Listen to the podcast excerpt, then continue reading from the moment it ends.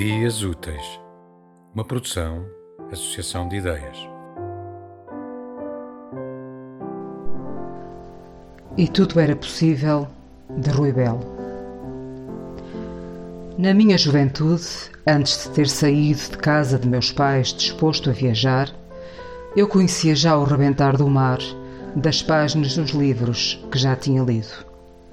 Chegava o mês de maio, era tudo florido, o rolo das manhãs punha-se a circular e era só ouvir o sonhador falar da vida como se ela houvesse acontecido.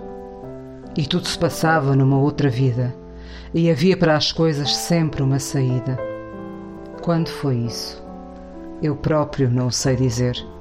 Só sei que tinha o poder de uma criança.